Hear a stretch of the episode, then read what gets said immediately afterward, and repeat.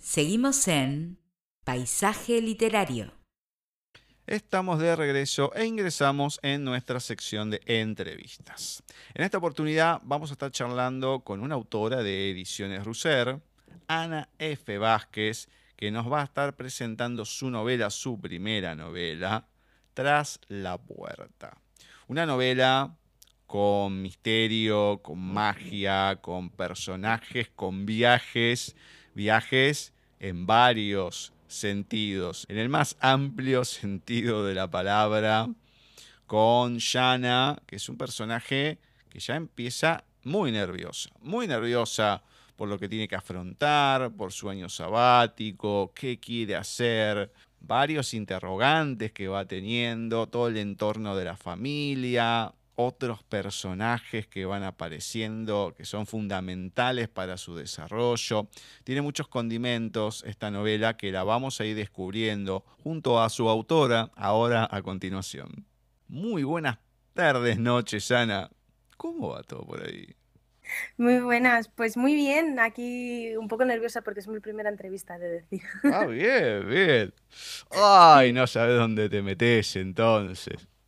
No, no lo sé, pero bueno, me gustan los retos. Ah, no, tranqui, tranqui, que acá la entrevista siempre es relajada, hasta ahora a mí nunca nadie me dijo algo que se haya quejado. Yo sí me he quejado de algunas cosas, como hacer una entrevista, cambiarle el día a una persona y cuando lo llamo está en el medio de un bar comiendo y todo, mientras masticaba me contestaba, cosa que ahí queda la gente vetada, ¿no? ya no, no pasás nunca más en el programa por la falta de respeto.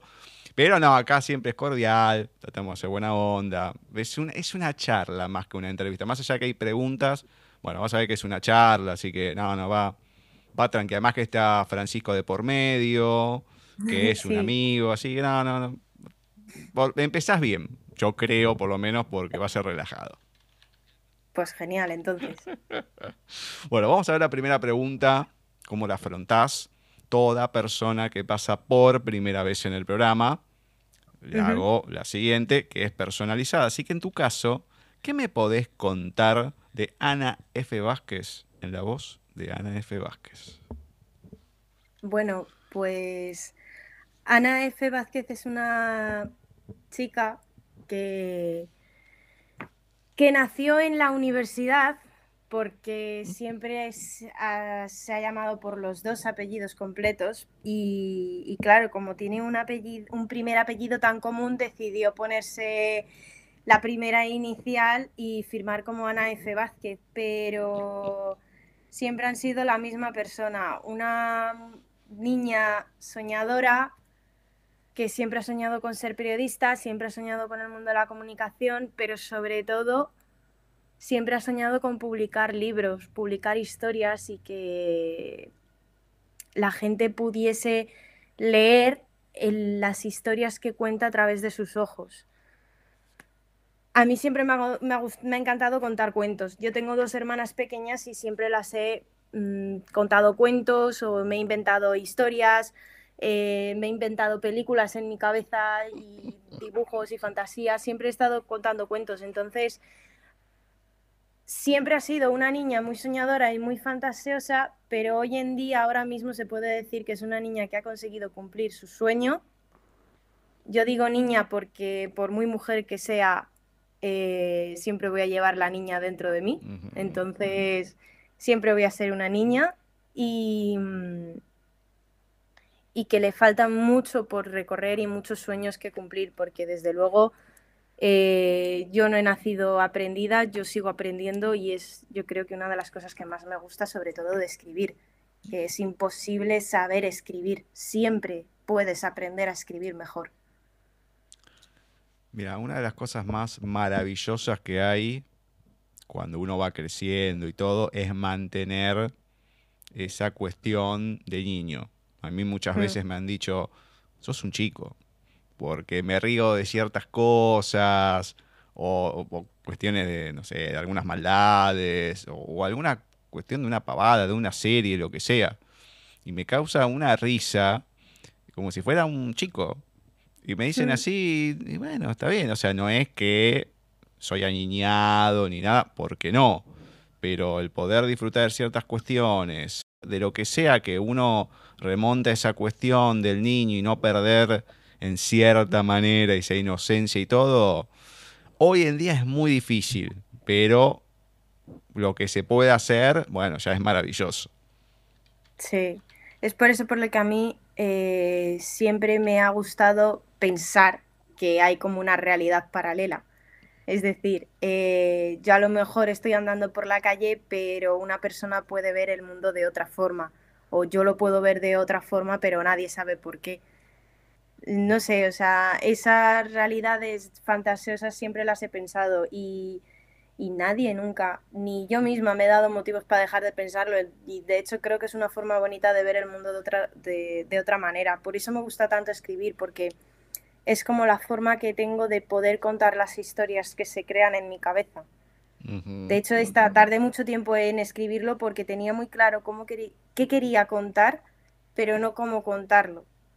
Entonces, me llevó tiempo, pero, pero lo disfruté mucho. Bueno, a ver, ¿cómo es que llega a tu vida la literatura en sí y cuándo es ese momento más allá de los cuentos, de contarle a tus hermanas y demás, pero cuándo es ese momento que te das cuenta que la escritura es lo tuyo, que querés escribir tu propia historia? Pues mira, mi padre ahí tiene mucho que ver, porque mi padre siempre ha trabajado en librería y siempre ha estado muy en contacto con los libros. Entonces, claro, una persona que trabaja de librero tiene que estar al día de la actualidad de los libros y tiene que leer mucho para poder vender los libros. Entonces, eh, claro, todos en la tienda sabían que mi padre tenía niñas pequeñas y ¿qué hacía mi padre? Pues todos los libros juveniles de niñas y demás nos los traía a casa. Entonces, yo siempre en casa he tenido esa figura paterna de bueno, y materna, porque mi madre también es, era, bueno, mi madre se ventilaba de hecho los libros de J.K. Rowling, de Harry Potter. Entonces, era ver a mi padre y a mi madre leer tanto que yo decía, digo, yo también quiero. Entonces, yo también me ponía a leer y cuando más leía era en verano porque tenía mucho tiempo. Entonces, a lo mejor a la playa me podía llevar uno o dos libros. Luego un, hubo un año que me llevé eh, cuatro porque quería terminarme una saga de mm, romántica que había. Entonces siempre los he tenido muy de la mano. Y luego empecé a, cambiar eh, mi forma de ver la literatura, sobre todo cuando decidí, esto era muy gracioso porque yo le empecé a decir a mi madre, digo, mamá, digo, quiero que me digas eh, qué libro puedo leer. Digo, tú me recomiendas una vez uno y yo a la vez siguiente elijo otro. Entonces iba como alternando y mi madre me iba dando libros. Entonces, uno de los libros más bonitos que me dio fue el de Jane Eyre, no, Jane Eyre no, perdón, Jane Austen. Y, bueno, lloré con ese libro y, todo, fue uno de mis favoritos. Y, entonces, claro, siempre he tenido los libros muy cercanos y la forma de contar las historias también. Cuando empecé a ver que quería escribir, te podría decir perfectamente cuando empecé a tener uso de razón porque siempre he jugado a ser, con muñecas o con lo que sea, a ser periodista o a escribir, siempre me ha gustado mucho escribir. Eh, todo el mundo me decía que tenía una letra muy bonita, entonces siempre escribía, siempre la quería mejorar, siempre quería que fuese más bonita todavía. Y, fue con 10 años cuando empecé, cuando tuve una profesora en primaria que también lo mismo, nos, nos incitaba mucho a leer, eh, nos recomendaba siempre lecturas, cuentos. Y fue, y fue justo en mi comunión cuando mis tíos de Inglaterra, eh, unos tíos que tengo viviendo allí en Inglaterra, me regalaron una cámara de vídeo cuando empecé a jugar a ser periodista, reportera, que tenía que investigar, que no sé qué. Y, y fue ahí cuando fue como uniéndose todo de, pues yo quiero ser periodista, yo quiero escribir y yo quiero contar historias. Y fue ahí, yo diría que con 10 años, pero en verdad desde que tengo uso de razón lo, tengo claro. Y el tema del periodismo, porque bueno, cada uno sí tiene aptitudes, le va gustando una cosa, es uno de los grandes misterios de por qué entre tanta humanidad no elegimos las mismas cosas y todo, ¿no? Pero ¿Cómo surge el tema también del periodismo? Bueno, acá un poco contás, ¿no? Pero una cosa es cuando uno es chico y demás, sí, todos quieren ser bombero, todos quieren ser médico, y después vas creciendo y terminas siendo otra cosa. No digo por fuerza, porque muchas veces pasa, pero en lo que uno quiere y demás. ¿Cómo es que se te mantiene esa idea y ser hasta estudiar periodismo? Pues mira, es que siempre he visto el periodismo como un oficio tan bonito, donde se pueden contar tantas cosas desde cualquier punto de vista, ojo, sea político, sea económico, sea social, de cualquier punto.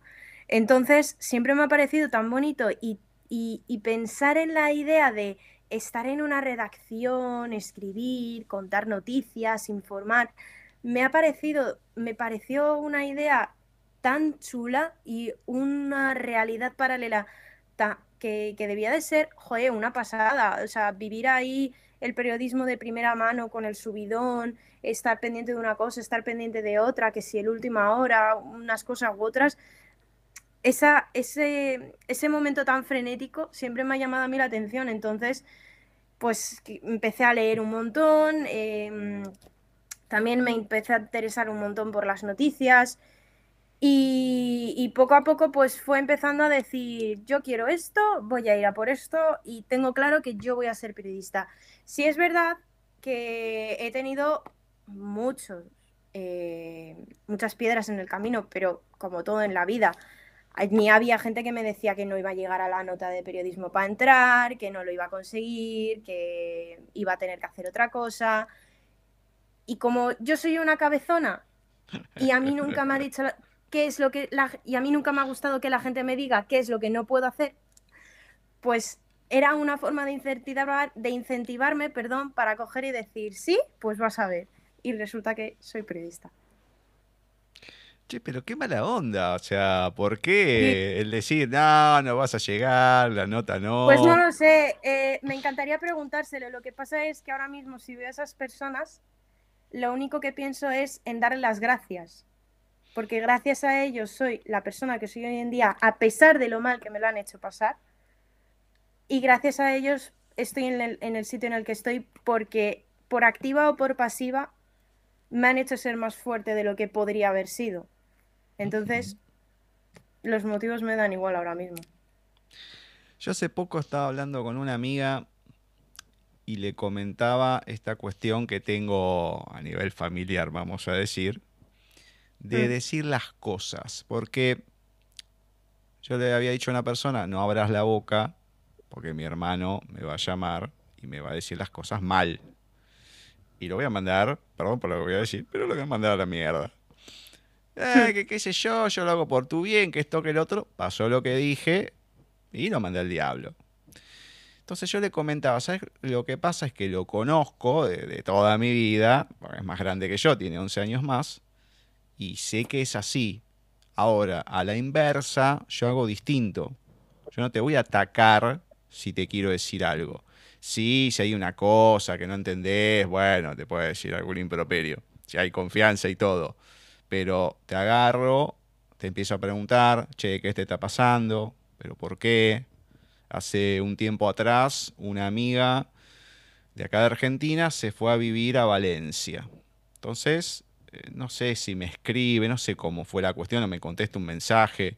Acá eran las 10 de la noche, allá no me acuerdo si ya eran las 2 o 3 de la mañana. Depende de la, diferencia horaria. Entonces le digo, ¿qué haces despierta a esta hora? No, que todo el mundo me está insultando, que qué sé yo, que qué sé cuánto. Pero ¿por qué? Tal cosa. ¿Qué pasó? Tal otra. Bueno, otra pregunta. Dice, sos la primera, la, la primera persona que me pregunta. Porque ella se había ido, no le daba la, plata, no le daba el dinero para irse con los dos perros que tenía. Uno se lo dejó a una persona, otro a otra. Va, uno en realidad se lo dio al dueño, que el dueño se había deshecho del animal, que lo usaba para conquistar nada más. Bueno, se lo volvió a quedar. Y a una amiga le pidió, pero le destruyó todo el departamento y demás. Y le dijo, mira, a las 12 de la noche de acá, le buscas un hogar, porque si no la dejo en la calle. Bueno, y estaba de esa manera. de todo el mundo diciéndole de todo, que había abandonado a los perros, que esto, que el otro. Entonces digo, mira, yo sabes que no tengo problema en insultar o en decirte algo, pero primero quiero saber el por qué. Si te tengo que ubicar, te ubico, pero hacerlo por hacer, no. ¿Qué pasó? Bueno, al final no le dije nada, porque ya se lo había dicho que no era la, mejor alternativa, pero ella estaba que se quería ir, se iba, se iba, se iba, no importaba cómo. Bueno, tenés que pensar que si tenés animales no los podés dejar así en cualquier lugar. Pero ya se lo había dicho en su momento, ya todo el mundo le estaba dando caña. Digo, bueno, así no sirve de nada. O sea, trato de hablarle, de tranquilizarla, a ver si se puede ubicar alguna alternativa y demás.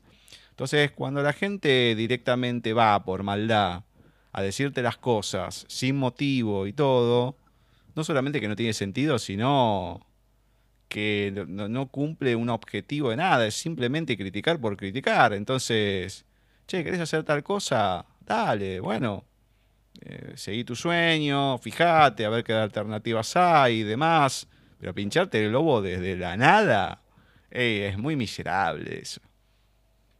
Bueno, es que también tienen, cuando a mí me pasó eso era todavía una cría, o sea, estaba en el colegio, entonces podría decirse que era un poco más cruel todavía. Claro. Pero como no hay motivo alguno, yo es que hace un bastante decidí dejar de, de, pensar en por qué me han pasado unas cosas y no me han pasado otras. Por, por lo mismo que he dicho antes, o sea, la niña que llevo en mí piensa que hay una realidad paralela, sí, pero es que la niña que llevo en mí también piensa que eh, el destino todos lo tenemos escrito y todo nos pasa por algo. Entonces, mm, yo quiero pensar que el destino decidió que a mí me pasase eso para que me hiciese mejor persona, eh, más fuerte y siguiese para adelante con todo lo que pudiese ponerse en mi camino. Así que ahora cuando veo que una persona me dice toda, me puede decir todas esas cosas o, o, miente sobre lo que digo o a lo mejor pone duda lo que digo, yo soy la primera que coge y dice, vale, perfecto, me alegro de que pienses eso, yo sé que lo que digo es verdad, llevo razón por esto, por esto, por esto, digo, no voy a entrar al trapo, entras tú solito o tú solita o como sea. Yo tengo la conciencia tranquila. Vos no serás acuariana, ¿no? Por las dudas. Sí. No, la verdad es que. ¿Sos acuariana? No, no, no, no, no. Ah, ah, no, está bien. Ah, sí, soy acuario, soy acuario. Ah, sos acuario. Ah, bueno, está bien. No te había entendido, perdona, sí, soy acuario. Pues yo digo, qué parecida a la manera de pensar que tengo y todo. Digo, mmm, si no es acuario, le pegan el palo. Soy acuario. Bueno, viste, por algo, por algo lo que ibas pensando, digo, sí, no, yo igual, yo igual, yo igual, yo igual. Bueno, evidentemente los acuarianos somos así. Igualmente te digo que te entiendo en muchas cosas porque, sí, las cosas terminan pasando por algo. Y con esta amiga muchas veces me dice, no, pero vos tenés que entender. Sí, yo entiendo todo. Pero igual de que no me pidan que me guste. No me gusta. Después, que el día de mañana pasa tal cosa y que por eso. Sí, genial, pero en el momento que lo estoy pasando, nada, no, no me piden que sea feliz, ay no, esto va a ser para bien. No, matate, no me gusta. Pero bueno, no importa. Así que, entiendo lo que decís. Bueno, vamos a meternos en la novela. ¿Cómo surge la idea de Tras la Puerta? ¿Y qué se va a encontrar la gente en esta novela? Pues, a ver, la idea como tal nace cuando estoy en cuarentena. O sea, el primer párrafo yo lo empecé a escribir eh, una tarde que necesitaba como desfogar mis pensamientos eh, y el resto empezó a nacer en la cuarentena porque, bueno, mi casa es pequeña, no te voy a mentir. Eh, somos cinco personas viviendo aquí y en ese momento éramos seis, porque estaba mi abuela con nosotros viviendo. Entonces, eh, claro, salir a la calle a tirar la basura o ir a por el pan o hacer un recado al banco o lo que sea, lo veíamos como algo de decir, hay que hacerlo, pero hay que volver. Y hay que volver, pero hay que tomar precauciones porque está la abuela en casa, está la yaya en casa.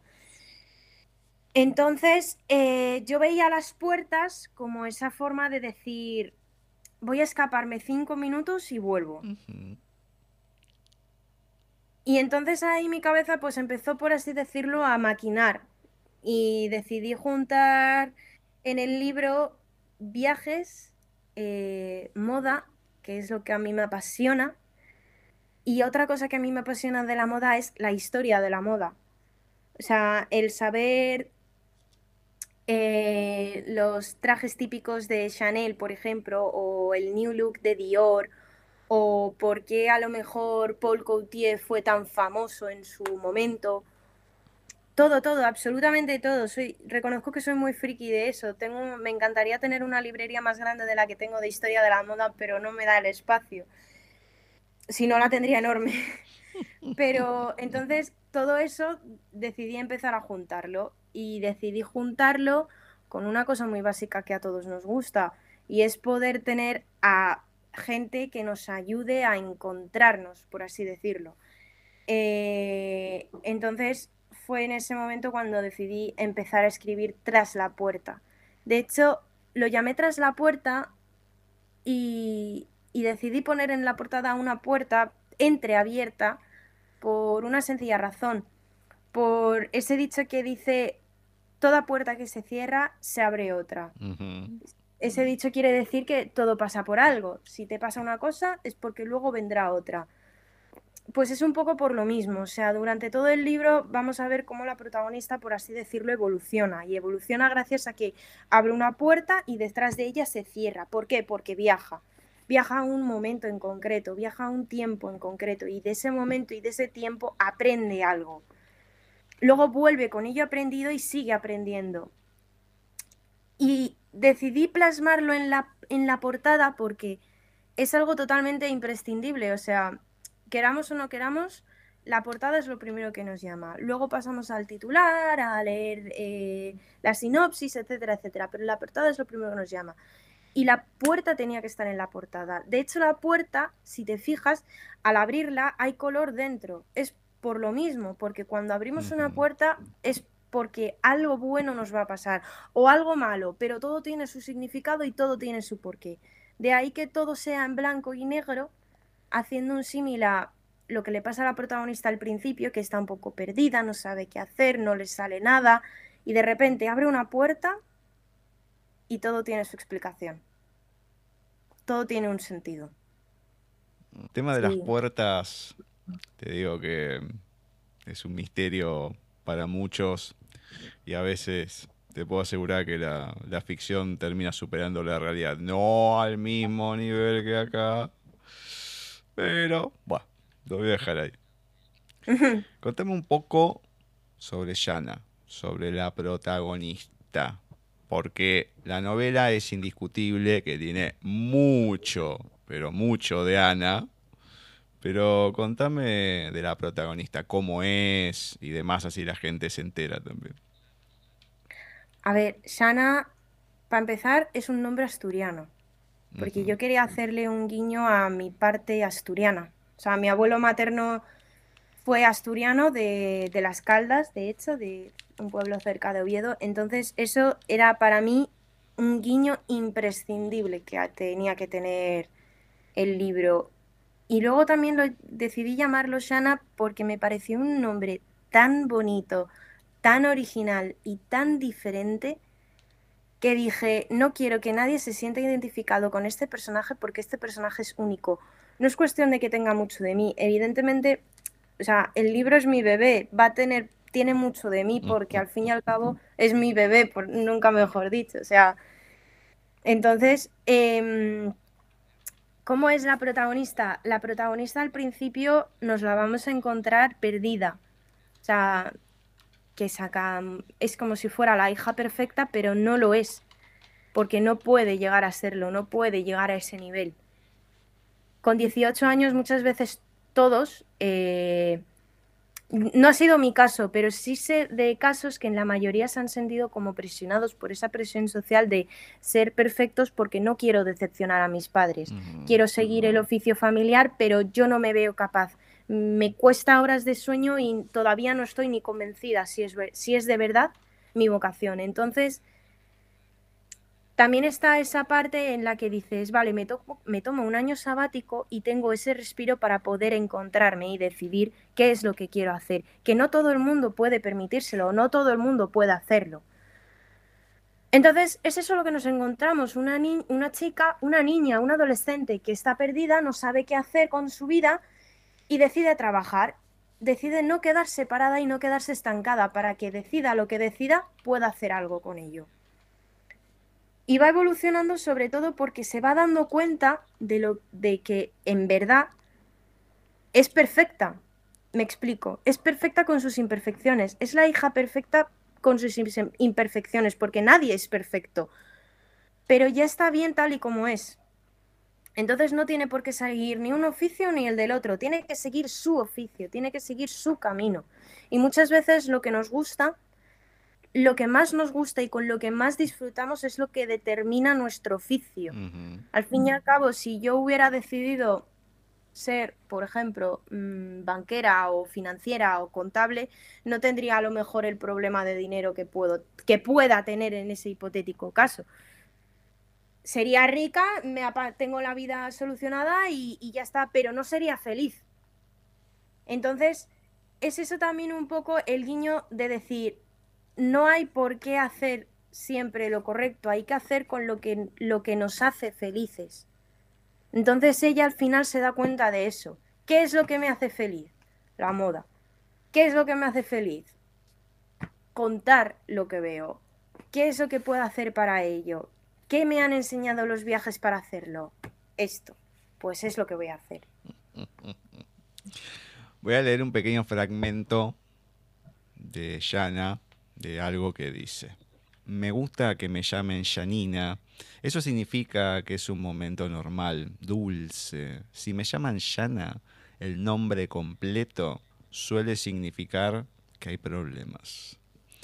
Esto ya es un acercamiento a lo que es Yana en sí y un poco la personalidad, un poco también esa inseguridad que vas contando, no solamente de ella, porque el primer capítulo, los nervios para el carnet de conducir y demás, ya te la pinta de una manera, decís, pobre chica, Dios mío, o sea, qué sufrimiento que está teniendo por ir a sacar el carnet de conducir. Sí, te puede ir mal, bueno, ya tiene una historia con eso y todo, genial.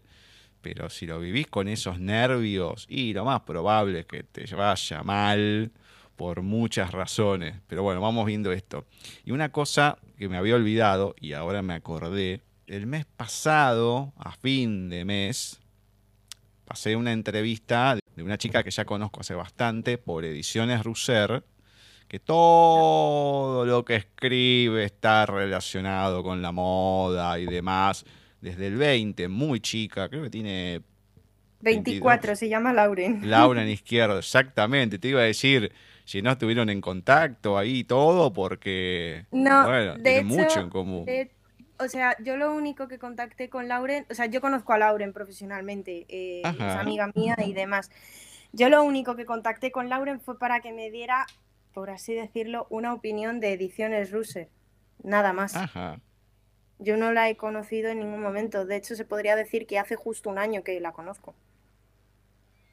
No, no, es muy, muy, simpática, todo, es muy extrovertida. A la hora de leer a mí me encanta, porque le pone, un, le pone una dramatización a las cosas y demás. Entonces, bueno, como está todo también metida con el tema de la moda y todo, bueno, ¿por qué no? Eh, están en la misma editorial y todo, que puedan tener un encuentro, charlar y demás. Y uno nunca sabe qué puede pasar de eso. O sea, yo mm, en cuanto a todo el proceso que he escrito yo el libro, no la he conocido, no la conocía. De hecho, yo terminé el libro justo, bueno, meses antes de conocerla. Luego ya la conocí. No, no, igual yo no, lo decía por el libro en sí, ¿eh? lo decía eh, por la vida, por la profesión, no, no, hablaba de, otro ámbito, no por... Está bien, uno a lo mejor puede conocer las historias, leerlas y demás, pero hablaba en, en otro sentido. Mm, no, no, sí que la conozco, o sea, sé quién es y es amiga mía, pero no. bien, me encanta, me encanta. Bueno, por algo se dan las cosas. No la voy a nombrar, porque lo interesante es que la gente lo descubra, pero, Pero en la novela aparece una actriz muy, muy conocida. ¿Por qué esta Ah. actriz? Pues porque...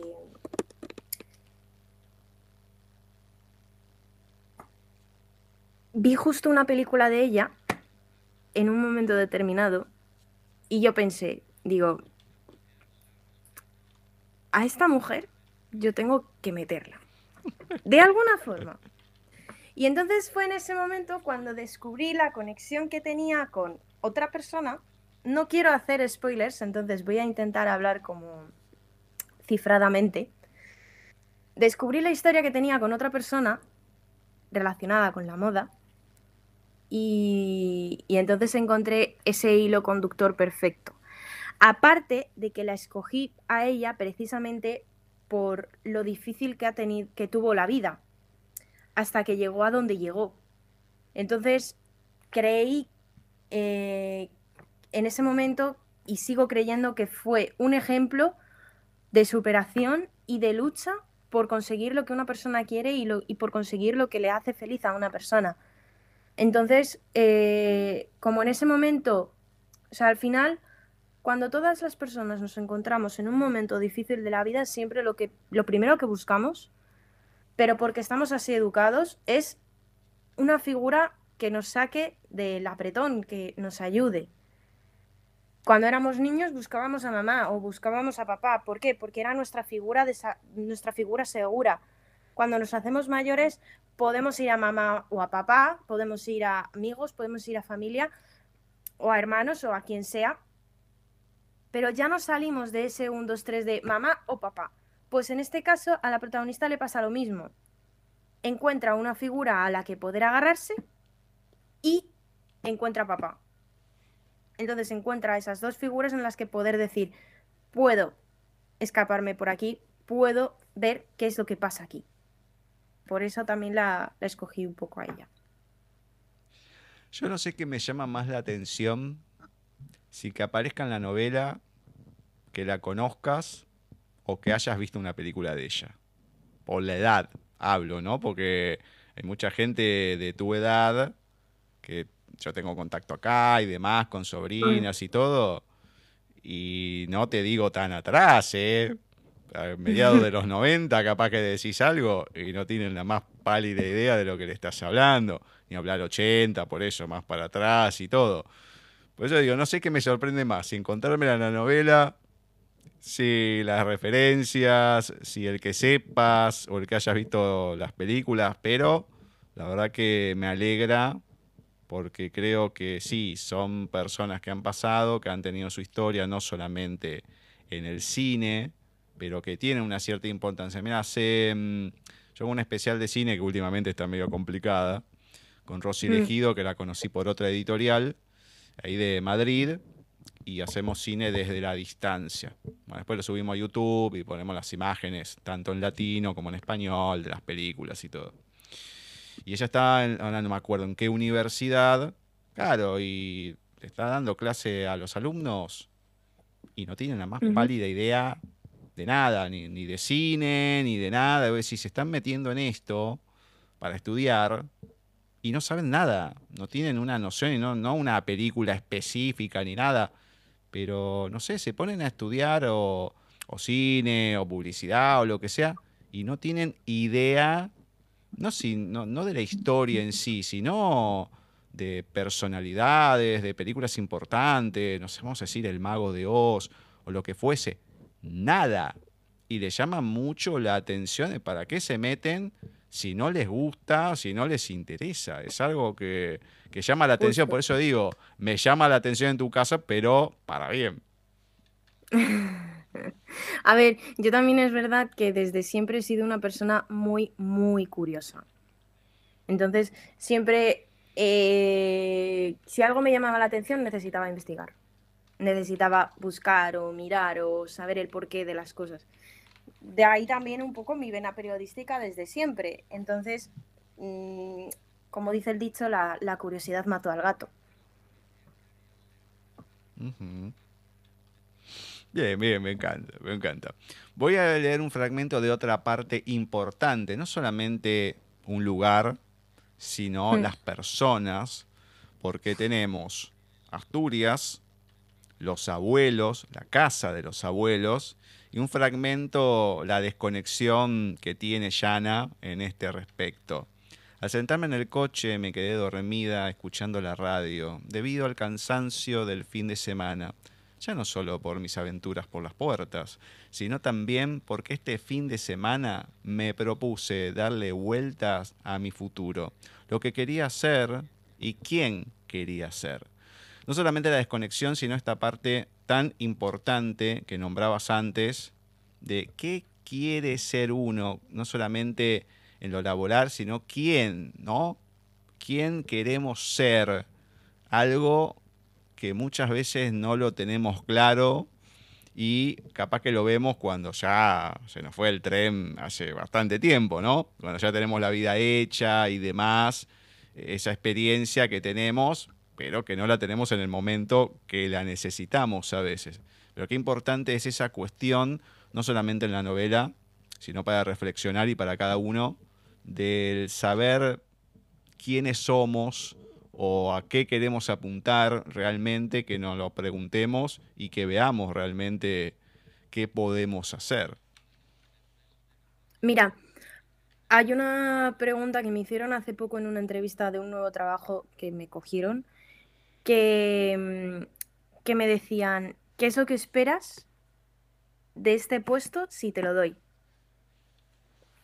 Y yo podría haber dicho perfectamente que me hiciese crecer profesionalmente, ascender, etcétera, etcétera, pero yo lo primero que pensé fue que me siga haciendo igual de feliz que me ha hecho el anterior trabajo. Porque, sinceramente, eh, la cuarentena, la pandemia, todos los familiares que se han perdido, todas las personas en el camino, o sea, al final la vida hay gente que viene y que va y se queda la gente más importante y que de verdad tú quieres y te quiere.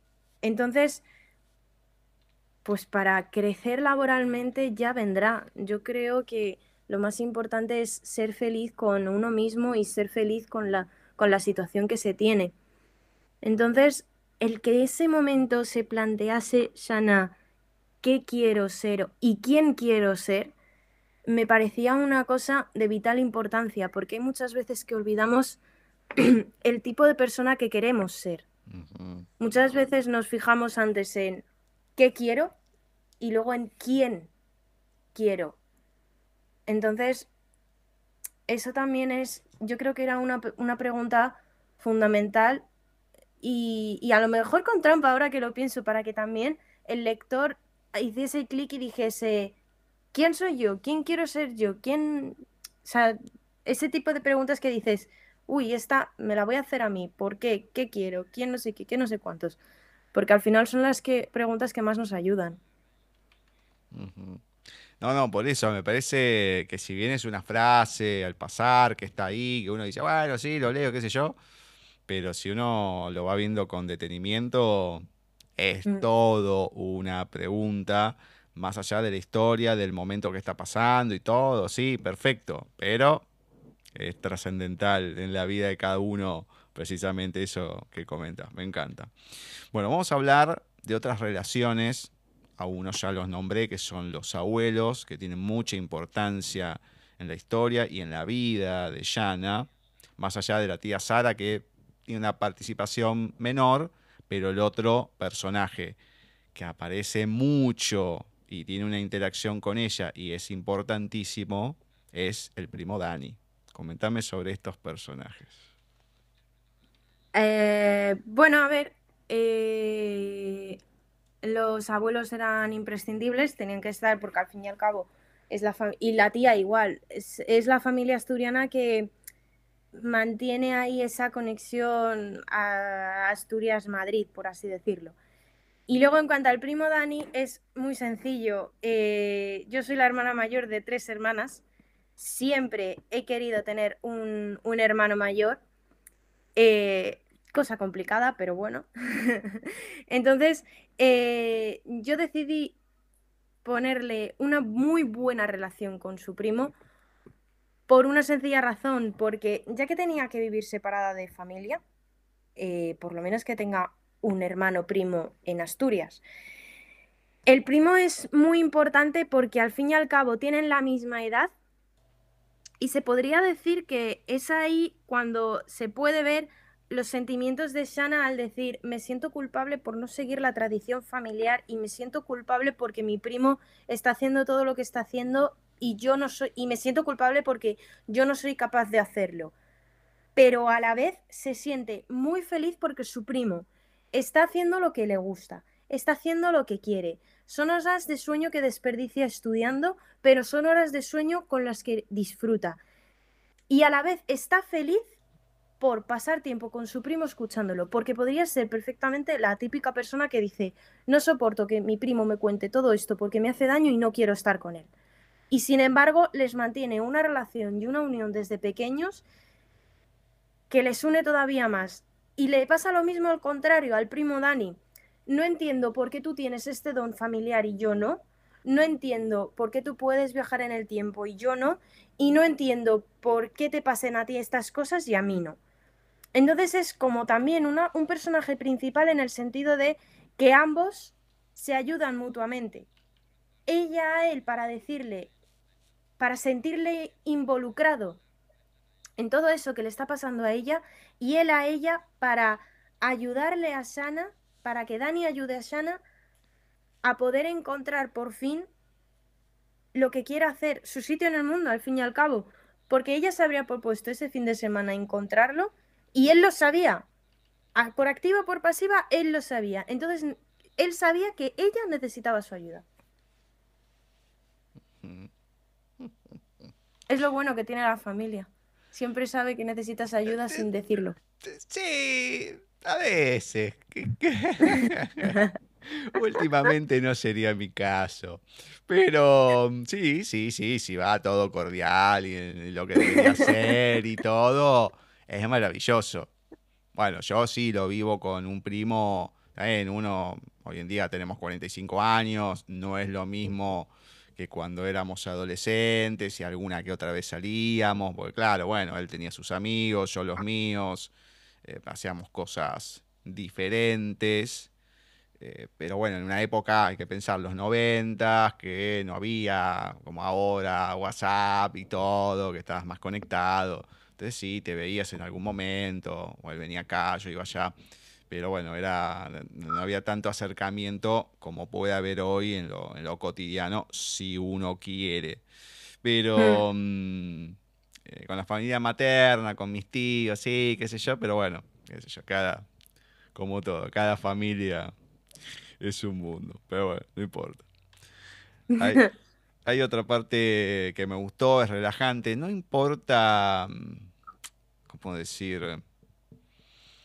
El género, vamos a ponerlo de alguna manera para que se entienda, pero hay dos personajes que aparecen, que son Duende y Tormenta, que son partes lindas de la novela por lo que representan, no solamente con ellos, sino también el ambiente que se va generando en la novela y demás, y si bien se dice al pasar, bueno, se dice ¿no? la historia de por qué duende y todo, que después voy a leer algo al respecto. Bueno, esto es algo que, me gustó, pero ¿sabes que hay una cuestión interesante que me pasó con la novela? Porque entre tantos y tantos viajes que hay, bueno, se nombra al pasar un lugar y demás. Y ayer estaba viendo una serie, como suelo denominar, nueva. Estaba viendo Hechizada, que allá se llamó Embrujada, que es una serie de los años 60. Ah, Embrujada, sí. Embrujada, claro. Y ¿De cuál es? Endora, que es la mamá de Samantha, justo ¿qué nombra? ¿no? Trae como de un lugar, tan queriendo poner un semáforo en una esquina, no se puede, bueno. Y trae a un oficial de tránsito de donde Trafalgar Square. Y yo decía, no, dale, en serio. Porque sí, también que en la novela se nombran varios lugares. Pero acá no tenía nada que ver que nombren eso. Y me había quedado ya ese lugar y después lo nombran. Digo, mirá vos qué cosa, ¿no? Entre la magia, el lugar y todo. ¿Por qué será? No sé, pero me pareció me pareció particular. Y bueno, y en estos viajes que va teniendo, eh, no solamente a este lugar, sino a otros, conoce al otro personaje importante de la novela, que es Jamie Smith o James Smith. Contame también sobre este personaje. Mm, bueno, eh, yo siempre digo que la personaje se enamora, pero nunca sabemos de qué o de quién. Puede ser de su profesión o puede ser de este personaje. A ver, eh, yo como siempre he creído en el destino y en el amor, eh, pues evidentemente en mi novela tenía que haber amor. Entonces, sí es verdad que no se conocen de la forma más bonita, pero la forma y la manera en la que él tiene de abrirse con ella, yo creo que es la que a todas nos gusta de manera educada, elegante, me abro poco a poco, no te quiero forzar a nada, tal, no sé qué. Entonces, Jamie es, por así decirlo, el personaje que ayuda a Shanna a superar todos sus miedos. Y se convierte al final en un confidente porque descubre em, el secreto de Shanna y no la juzga por ello, y con lo cual se convierte a la vez en ese momento en su mejor amigo, porque yo siempre digo que los amigos, bueno, no siempre lo digo, de hecho, me lo, dijeron, me lo dijeron hace poco y desde entonces lo digo, los amigos no están para juzgar, están para apoyar y ayudar. Y si hay que juzgar, no se juzga, se debate. Entonces, a mí cuando me lo dijeron, me quedé con ello y, me lo dijeron hace poco. Entonces, también está un poco relacionado a esa parte de que se convierte en su confidente, se convierte en su mejor amigo. Que se convierta en su amor, lo decide ella. Y de hecho lo decidió al atravesar la puerta y decidir volver a su tiempo. Pero Jamie al final se convierte en ese personaje en el que la guía y la ayuda a, descubrir todo ese mundo de posibilidades que a lo mejor él no puede. Al seguro me ha puesto lo que sea a que él, es, él pagaría un montón por poder coger una puerta, abrirla y ir al tiempo de Sana y estar con ella y ver el futuro. Pero no puede. Es la ventaja que tiene ella. Ella sí puede y ella puede hacerlo. Entonces él decide guiarla y decirle, enseñarla todo lo maravilloso de, ese mundo que puede ella conocer. Sabes que mm, me estoy dando cuenta entonces que soy un amigo terrible. Porque yo soy el típico que sí, hay situaciones que ah, no hay nada para decir. Porque a veces ya se llega tarde y todo, entonces, bueno, ¿qué te sirve? Como esto que te decía de mi amiga, ¿no? Digo, ¿para qué me la voy a poner a insultar si ya todo el mundo le está dando con un caño? Bueno, está bien, vamos a tratar de solucionar el problema me ha pasado con otros amigos que me han dado una noticia y te quedas duro y decís, ¿por qué no me viniste a consultar antes de hacer esto? bueno, ya está, es algo irremediable. No importa el por qué, la gente que piense lo que quiera. Pero mm, a veces sí, a veces soy ese amigo que te, te pone en el lugar. A ver, yo siempre digo que los amigos muchas veces están para simplemente darte un buen rapapolvo. Ah, pero obvio, por eso, yo soy de esos amigos. Evidentemente. pero siempre va a ser un rapapolvo sin juzgar. Siempre va a ser un rapapolvo para decirte, vamos a ver, que yo te quiero mucho, pero puedes espabilarme, por favor. De hecho, a mí me lo han llegado a decir. Esta persona en concreto me lo dijo. Mira, de verdad, se me pone así. Mira, de verdad, cariño, yo te quiero mucho pero mm, abre los ojos. Y yo como, vale. Y yo me acabas de decir que no me ibas a juzgar. Y él, no lo hago. Y yo, vale. Claro, pero era cuestión, yo lo hago. Bueno, una vez con esta amiga, él estaba dando con un caño, no me acuerdo por qué era, pero era por teléfono. Y otro de mm. mis amigos estaba con ella. Que se la quedaba mirando. Porque lloraba y lloraba y lloraba, pero no me colgaba el teléfono. Claro, yo del otro lado estaba, estaba diciendo de todo y a cada rato decía, mirá, yo te digo esto porque te quiero, porque si no, no me tomaría el tiempo, ni las ganas, ni nada. Entonces, si no la suavizaba en algún momento, digo, sí, se va a cansar y me va a mandar al diablo. Entonces la suavizaba y después, trácate otra vez.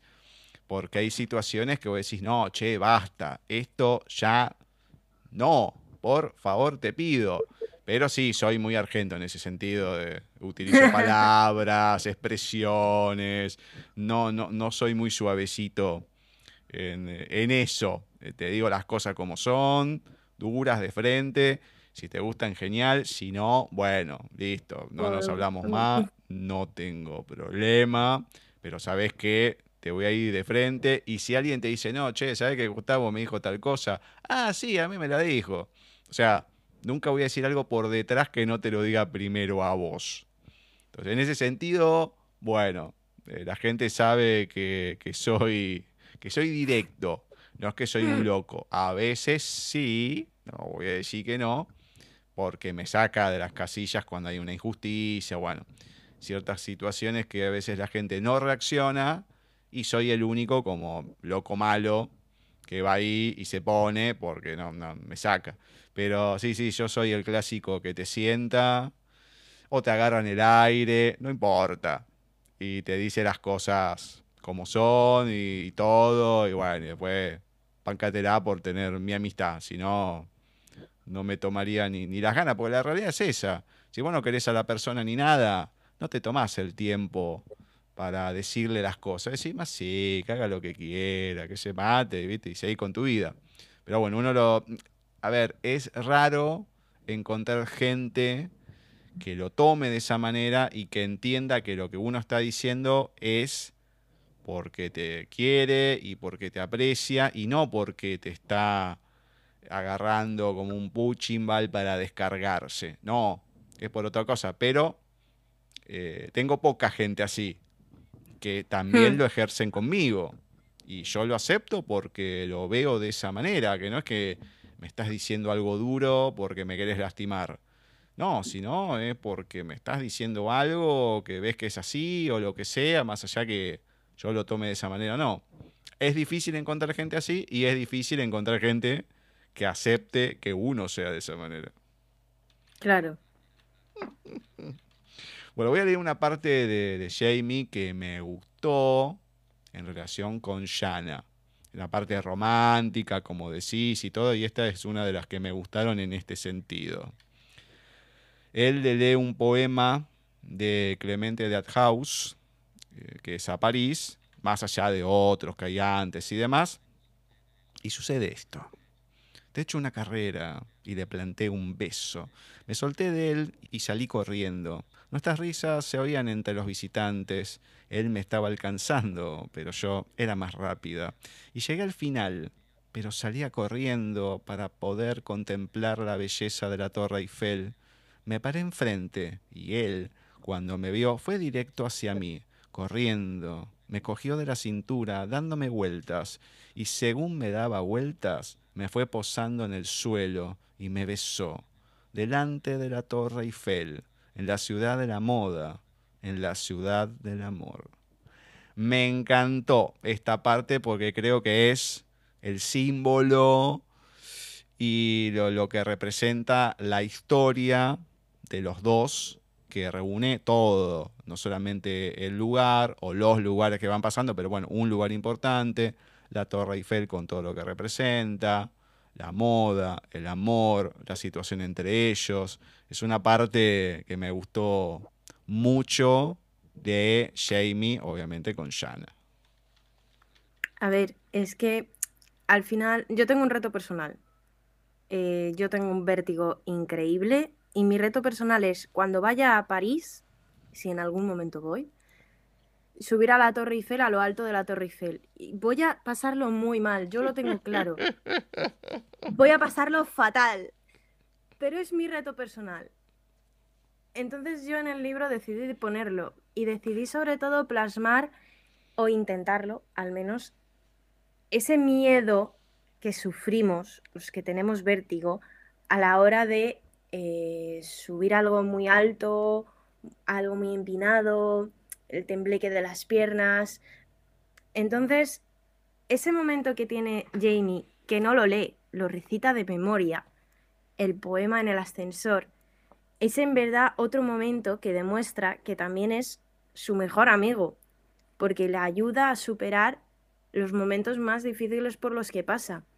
Yo tengo amigos que me han ayudado a pasar momentos insufribles, pero insufribles de decir, de esta no salgo. Y me han ayudado tanto que en ese momento yo dije, digo, este momento tiene que ser perfecto para demostrar que también Jamie es el mejor amigo para ayudar en cualquier momento. Y él no tenía vértigo y decide ayudarle a Sana. ¿Cómo decide ayudarle a Sana? De la forma más tonta posible, recitándole un poema. ¿Quién recita un poema o quién le recita algo a una persona con vértigo que en cualquier momento se va a poner histérico perdido? Nadie. Solo, solo los que de verdad saben. Entonces, como hay pocas personas en el mundo que de verdad lo sepan, Jamie debía de ser una de ellas.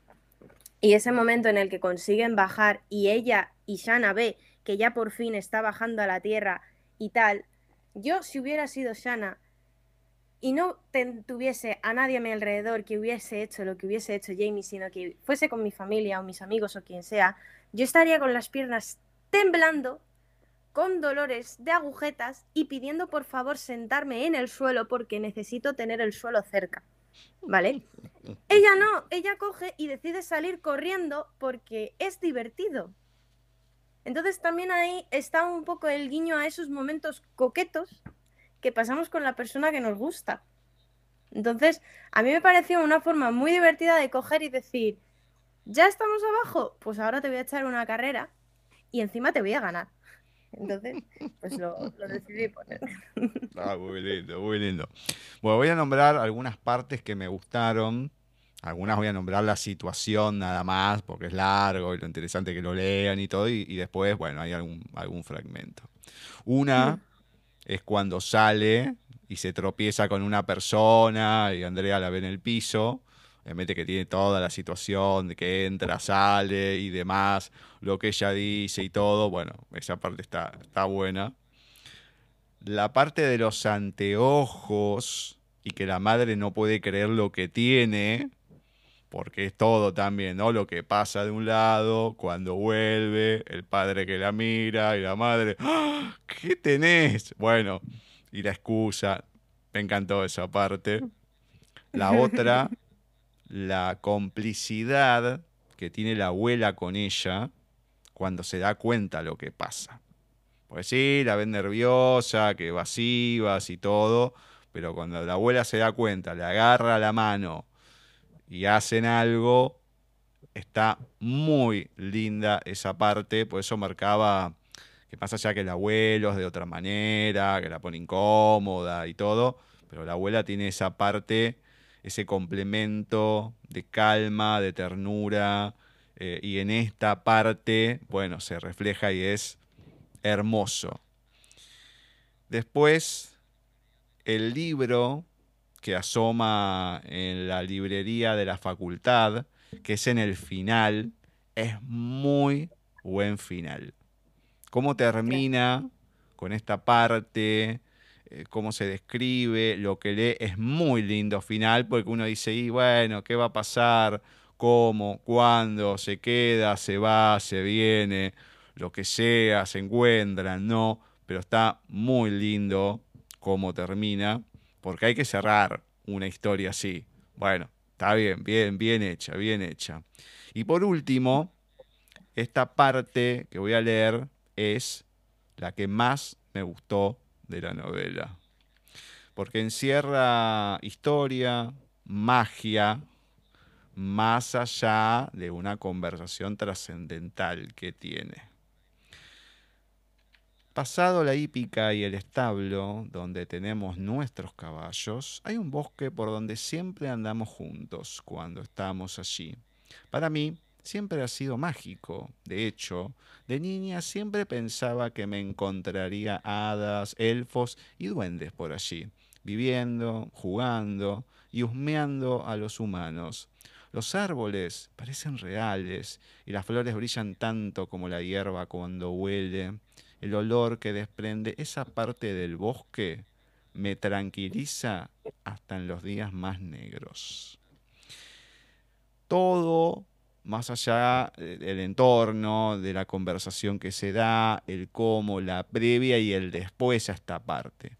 Pero esta parte de este lugar, que no es el lugar importante en la novela ni nada, pero que tiene otro tipo de magia, porque vamos a decir la verdad, pasar una puerta e ir hacia otro lugar es magia, no vamos a decir que no.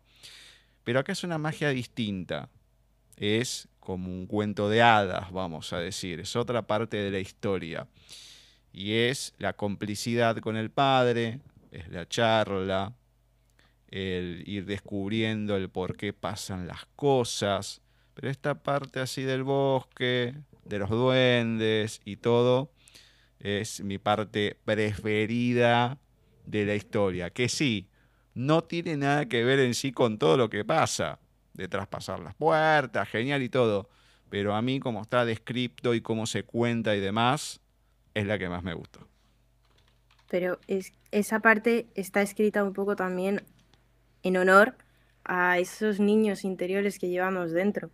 Porque al fin y al cabo, cuando eres niño, ¿cuántas películas hemos visto de que los niños eh, solo los niños pueden ver a Papá Noel, o solo los niños pueden escuchar los cascabeles, o solo los niños pueden ver a los Reyes Magos, o solo los niños pueden ver a los em, duendes al final del arco iris. Entonces, ¿por qué si solo los niños pueden ver esas cosas no puede sentirlo eh, Shana?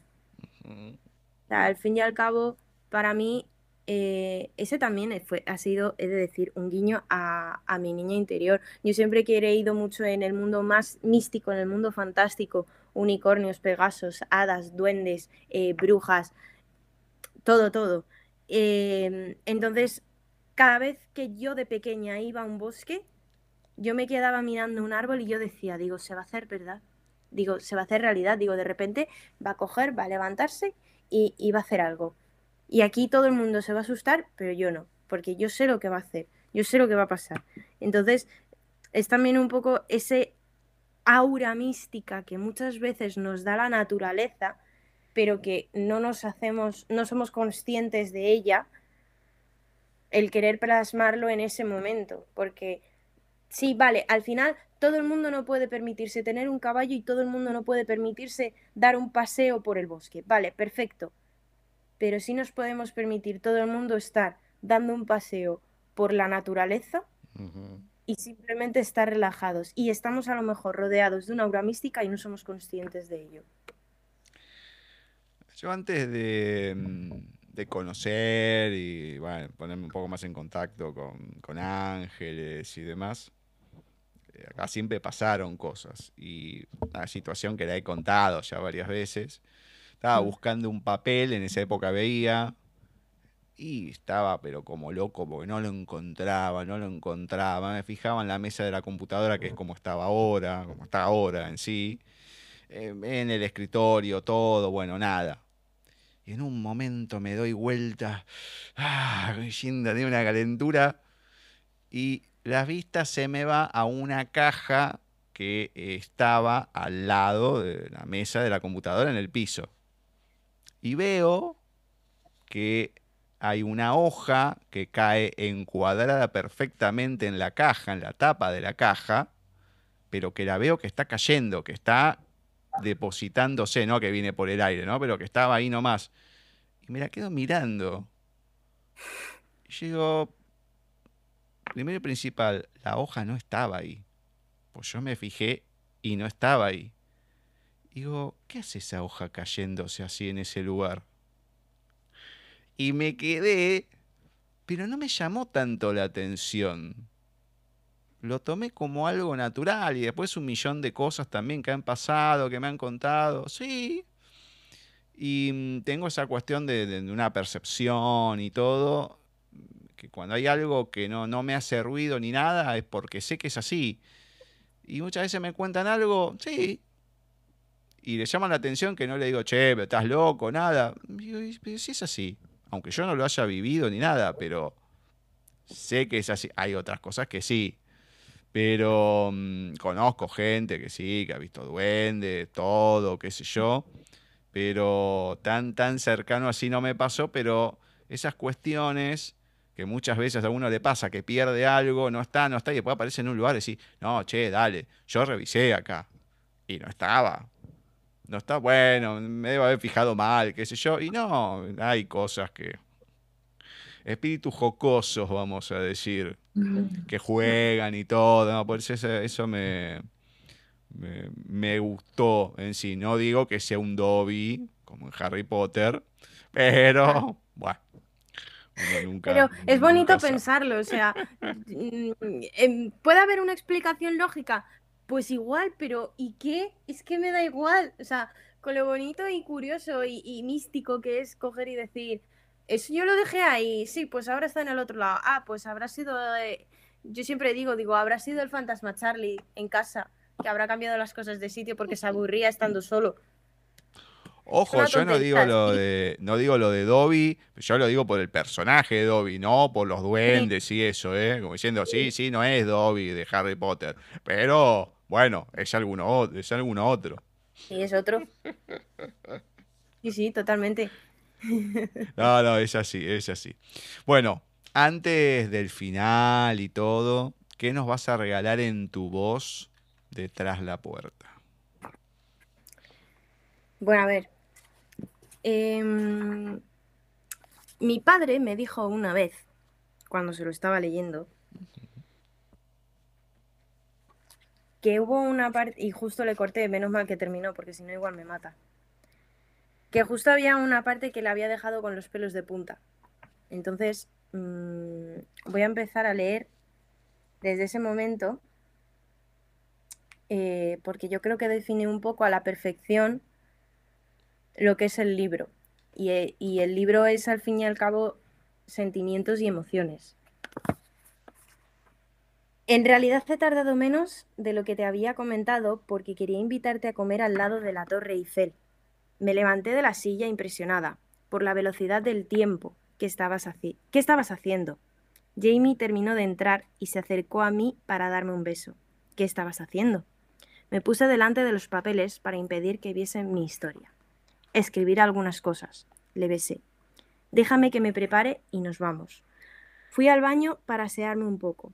Me lavé la cara, me peiné un poco, me enjuagué la boca y fui a girar el pomo de la puerta. Salí con las piernas por delante para poder apagar la luz que estaba dentro del baño y dejé cerrarse la puerta detrás de mí. ¿Ya has vuelto? Me asusté. ¿Pero qué llevas puesto? Me encontré a mi padre y a mi primo delante de mí. Mi primo se levantó del asombro y mi padre solo podía mirarme de arriba abajo. Yo no salía de mi asombro e intenté mirar por todos lados. En la pared estaba el corcho con el mapa del tiempo que hicimos sobre Audrey Hepburn. Enfrente de mi cama, debajo de la ventana un pequeño sofá y la mesa de noche. A los pies de la cama el armario y la cómoda y tras de mí la puerta. La empecé a abrir y cerrar intentando volver a donde estaba Jamie, pero no podía. Escuchaba a mi primo preguntarme tantas cosas al mismo tiempo que no podía interiorizar nada. Me quedé inmóvil, con la mano derecha apretando el pomo y la izquierda sujetando la puerta. Mi mirada solo podía fijarse en aquel gesto abriendo la puerta, yendo a 1953 y al que no podía volver. Me acababa de pasar, había vuelto y no pude impedirlo. No me despedí de Jamie, no estoy segura de haber descubierto quién soy y no sé si podré volver. Hmm es, esas cosas cuando uno dice qué momento inoportuno la... Bueno, en la vida a todos nos pasa alguna vez, ¿no? No digo esto específicamente, pero te dice justo ahora tiene que pasar esto y bueno, trácate. Ahí, mm. obviamente que quedan cosas y demás, bueno, después se va desarrollando toda la historia. Igualmente, hay una entrada que es peor, que es, yo no me acuerdo cómo es la frase que le dicen, pero no, no podías haber esperado después de la cena o una cosa así. Esa, esa, esa también quería, estaba entre esta primera y la segunda, pero yo decía, digo, no sé cuál, no sé cuál, y al final abrí el libro y se quedó ahí. No, pero, pero esa, es...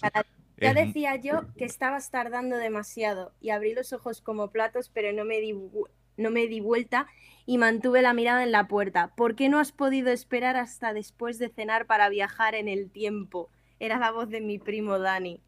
Esa, esa también es. No, no, no, esa es, esa es mortal. Pobre, no, no, no, es, es mortal porque encima te lo imaginás. Si no podés, qué sé yo. Porque pobre chica, ¿cómo se queda? Además que después lo que viene, lo que le sigue enseguida eso y todo, es una cosa que te da una angustia. Vos decís, pobrecita, no puede ser. Además que, está bien que vos sos la que lo escribe y todo, pero Dale, te corres el riesgo de aparecer en.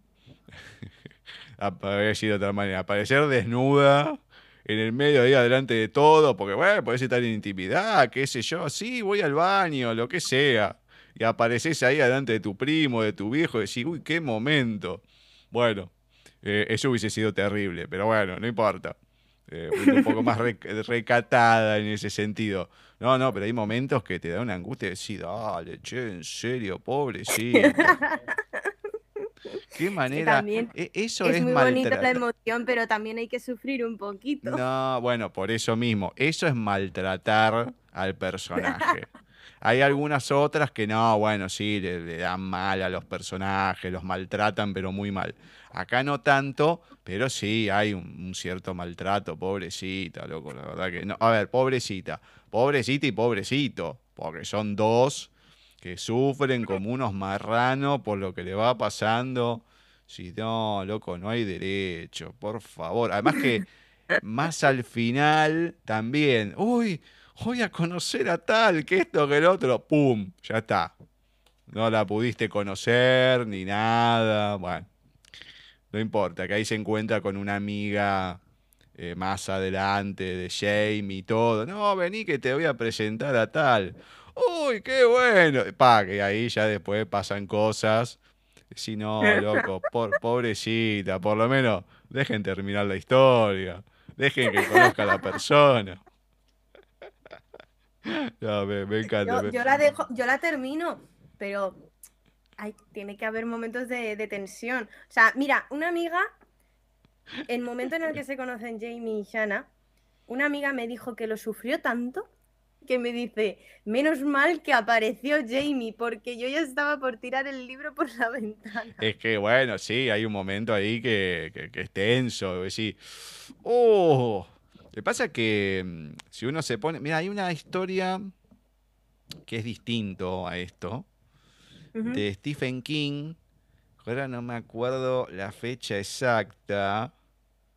Eh, ¿Cuándo fue? Bueno, que fue el día del fallecimiento de Kennedy, me parece que en el 63. Noviembre del 63, pero ahora no, me acuerdo si 22 del 11 del 63, no, no me acuerdo exacto. Que me disculpen, pero tampoco es que he estudiado ni me interesa demasiado la historia de los Estados Unidos. Pero bueno, el libro tiene la fecha del fallecimiento de Kennedy. Entonces, hay en estas historias fantásticas que escribe que siempre hay algo sobrenatural, en un momento, claro, hay un lugar de comida que al personaje le llama la atención, ¿cómo puede ser que venda la carne, las hamburguesas tan baratas? ¿Carne de qué es? Porque es sumamente barato. Bueno, nadie quiere ir a comer ahí porque sospechan, sí, que es de rata, no sé, de cualquier cosa. Bueno, y el tipo va porque le gusta. Y después este hombre le enseña su secreto. Entonces justo, oh, fíjate cómo son las cosas, en Stephen King pasan esas cosas nada más. Justo donde está la cocina y demás, tipo en la ladera, una cosa así, es como pasó también en Cementerio de Animales. Bueno, si vos subís como dos escaloncitos que no están ahí, que no se ven, después empezás a bajar y es como que aparecieras detrás de ese lugar de comida, pero en los años 60, que hay una fábrica y todo y demás. Bueno, ahí se traslada al año, no me acuerdo si 60, una vez, es antes del día de fallecimiento de, Kennedy. Claro, y el tipo vuelve al pasado, o va al pasado en realidad, y ahí es donde compra la carne barata, todo y demás, y después, claro, la vende mucho más económica que en otros lugares. Pero no le puede decir eso a la gente. Entonces este hombre va ahí, claro, el tema es que si entra de vuelta a la realidad o, vuelve a la realidad y después pasa, vuelve al mismo día, mes y año de la primera vez. Entonces, empezar desde cero. Bueno, y ahí tienen la meta, por eso tiene el día del fallecimiento de Kennedy. Bueno, tienen una meta desde el primero, después el sí, estás loco, qué sé yo, bueno. Y después va en busca de eso, bueno, está todo el entramado. Entonces, claro, hay situaciones que voy a decir, pero él se tiene que ir hasta ese lugar y todo para volver a la realidad. Después hay toda una cuestión de espacio-tiempo que se destruye, distintas situaciones. Pero mm, tenés esas cosas que, que, que, Stephen King sí maltrata a los personajes de una manera tan innecesaria. Y él te dice, bueno, tenía que ser así. Punto bueno, acá no hay ese maltrato extremo que podemos encontrar en otros. Pero bueno, sí hay un poquito de, zarandeo por lo menos, de decir, no, ah, ¿qué va a pasar acá? Bueno. Por eso digo que, que, y escojo estas escenas porque creo que representa lo que es el libro, que es emoción y sentimiento. O sea, al final, lo bonito de un libro, y yo siempre lo diré, eh, es vivir la historia en tu, como si fuera tu propia piel. Entonces, claro, estás en ese momento eh, de picardía en el que estás como tonteando y de repente, pa, algo te corta. ¿Cuántas veces no habrá pasado eso? Muchas. Pues también. No todo en la novela, en las novelas tiene, puede ser idílico. También tiene que haber un punto en el que diga esto es real, esto me representa, esto pasa de verdad, esto tal. Entonces, reconozco que cortar así las escenas era una de las cosas que me salió sola y yo dije, digo, no voy a cambiarlo. Digo, por el, digo, pero además yo lo leía y yo decía, digo, es que no voy a cambiarlo. No, no, no, pero tiene, tiene un sentido, no, no, tiene, encuadra, no es que, bueno, sí, es así. No, no, pero está, está bien resuelto, está bien resuelto. Bueno, contame ahora sí la gente dónde puede encontrar tras la puerta, dónde te encuentran a vos en redes y demás. Contame todo. Pues a ver, tras la puerta se puede comprar en Amazon, eh, se puede comprar en la Casa del Libro, se puede comprar en la web de, editorial, de la editorial de Ediciones Russer y también se puede comprar en la web del Corte Inglés y también está disponible en los centros de Castellana, San Chinarro y de Goya, aquí en, Madrid.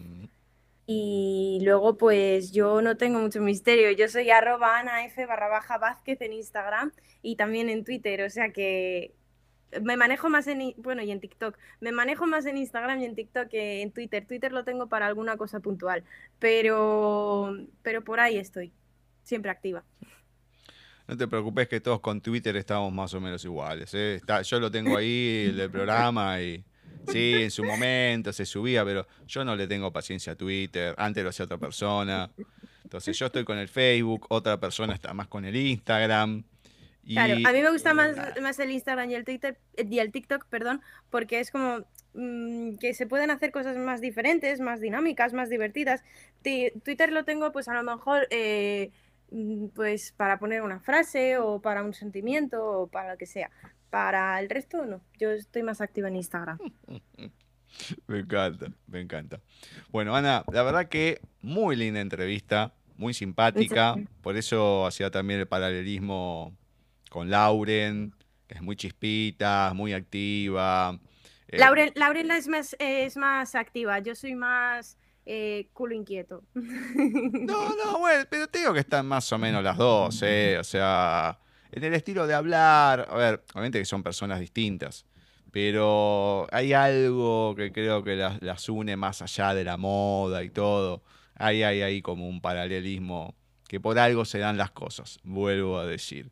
Pero mm, linda entrevista, linda charla, linda manera de contar las cosas, más allá de los fragmentos, una linda novela. A mí me gusta cuando hay algo así de magia y todo. No, me, no soy tanto de la novela realista, no me gusta. La leo si la tengo que leer, sí, no hay problema, pero cuando hay algo de magia, alguna cosita así, aunque sea que sea el pasar, eh, a mí ya me cambia, me cambia y me gusta ese género, me gusta. Así que gracias por escribir tras la puerta, por la entrevista, por la charla. Bueno, y a seguir adelante, obviamente, ¿no? Que esto no quede acá. Muchas gracias a ti. Y gracias por la crítica también, que me hace ilusión que la gente me diga esas cosas. Ah, bueno, es merecido, es merecido. Tardó su tiempo, que dijiste que, bueno, tuvo y demás, pero es un, buen resultado. Así que es como le digo siempre a la gente, hay que darle la oportunidad. Está bueno. Eh, no se esperen una novela realista, como acabo de decir. No, tiene algún toquecito y demás, pero es una linda historia, más que tiene romance. Vuelvo a repetir, soy denso. La magia, tiene la familia, tiene varios condimentos también desde, desde el lado humano vamos a decir, desde la contención, que hoy en día, repito, es muy necesaria. Entonces depende cómo lo quieras encarar. Bueno, uno se puede encontrar una cosa, la otra. Es para, para todo público, así que hay que darle la, oportunidad. Bueno, muchas gracias. Repito, a no bajar los brazos, a seguir escribiendo, que te quiero volver a tener acá. Hombre, por supuesto. Yo ya estoy trabajando en otra cosa. Bien, bien, bien. Bueno, esperemos. A ver, siempre digo lo mismo también. Sea con Ediciones Russer, bueno, ahí seguramente me llega. Si no, me avisás, me escribís y hacemos una entrevista, no hay problema, pero avísame. No lo dejes pasar porque después pasa. No, no, no, vos me avisás si no es con Russer y si es con Russer también y le digo a Kiko que me mande, qué sé yo, y lo hacemos, pero Vos manteneme al tanto cuando sea, por cualquier cosa, y seguramente organizamos otra charla. Genial, pues muchísimas gracias. Bueno, cuídate y bueno, y hasta cualquier momento. Besote grande. Igualmente, encantada. Hasta luego. chao, chao.